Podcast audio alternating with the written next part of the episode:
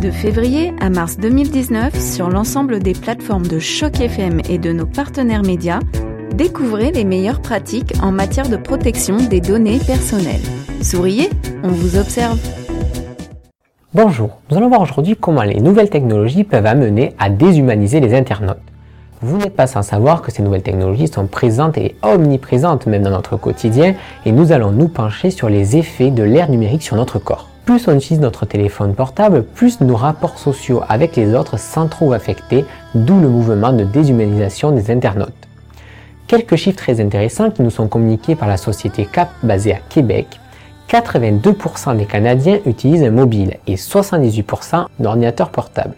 Autre chiffre intéressant, les Canadiens passent en moyenne 2h20 devant leur écran de télévision et encore plus devant leur écran de téléphone portable.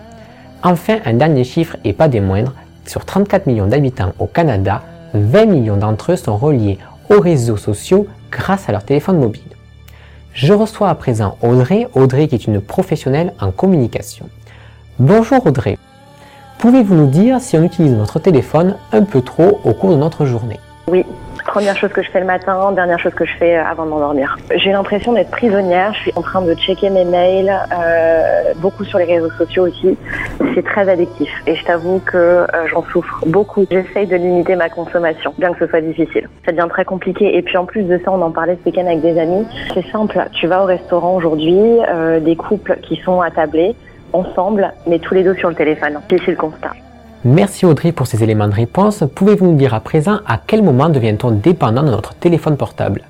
Je pense que c'est à partir du moment où tu commences à ressentir un manque et à partir du moment où tu te sens obligé d'avoir cet outil avec toi et, que tu ne peux plus finalement t'en passer. Le but initial du téléphone est modifié car on l'utilise à toutes les occasions et surtout quand on s'ennuie. Bref, vous l'aurez compris, il est devenu le meilleur ami de l'homme. Certaines personnes souffrent même de ne pas avoir leur téléphone portable. C'est ce que l'on appelle la nomophobie, un terme inventé en 2008 pour définir ce que j'appellerais la dépression à l'ère du numérique. Cette addiction reste encore inconsidérée et n'est pas encore officiellement reconnue.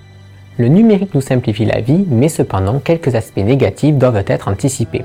Gilbert Sopraya, expert informaticien, nous fait quelques rappels que je vous propose d'écouter. Le numérique s'est imposé euh, graduellement. Il faut euh, le voir euh, dans son contexte, le pourquoi le numérique est venu, pour nous aider à être plus performants, pour permettre aux gens de pouvoir être en contact le plus rapidement aussi.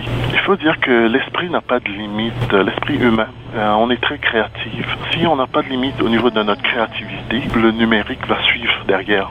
Il y a toujours une demande, il y a toujours euh, des besoins. Ça va marcher toujours ensemble par rapport aux besoins euh, de notre société. La limitation va jouer à ce niveau-là.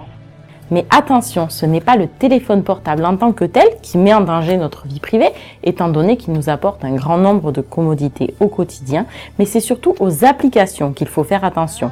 En effet, il faut adapter nos comportements par des gestes simples, tels que savoir utiliser les réglages et savoir paramétrer également notre géolocalisation, par exemple, puisqu'elle est souvent paramétrée par défaut sur les téléphones portables.